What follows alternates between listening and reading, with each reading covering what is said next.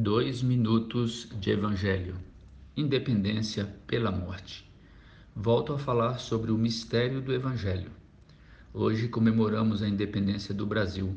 Em 7 de setembro de 1822, Dom Pedro I gritou às margens do rio Ipiranga: Independência ou morte. O que se seguiu não foi o barulho ensurdecedor de soldados correndo para o campo de batalha ao encontro dos inimigos não havia inimigos ali.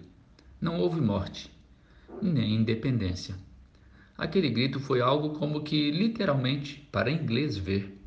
Pagamos a peso de muito ouro o reconhecimento de nossa independência pela Inglaterra. No Evangelho é tudo bem diferente.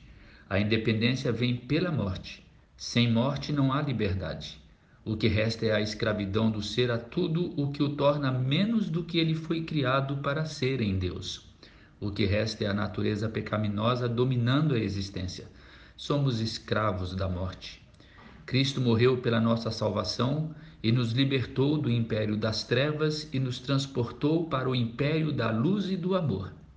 Quando isto aconteceu, não às margens do rio Ipiranga, mas no Calvário, os exércitos inimigos estavam presentes e as hordas espirituais do mal espreitavam.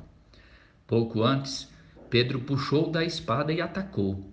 Jesus curou o ferido e disse a Pedro: Guarde a espada, pois todos os que empunham a espada, pela espada morrerão. Você acha que eu não posso pedir ao meu Pai e ele não colocaria imediatamente à minha disposição um exército de anjos? Cristo resolveu dar a sua vida para vencer a morte e nos tornar livres de tudo o que mata a vida morremos com Cristo e ganhamos a vida.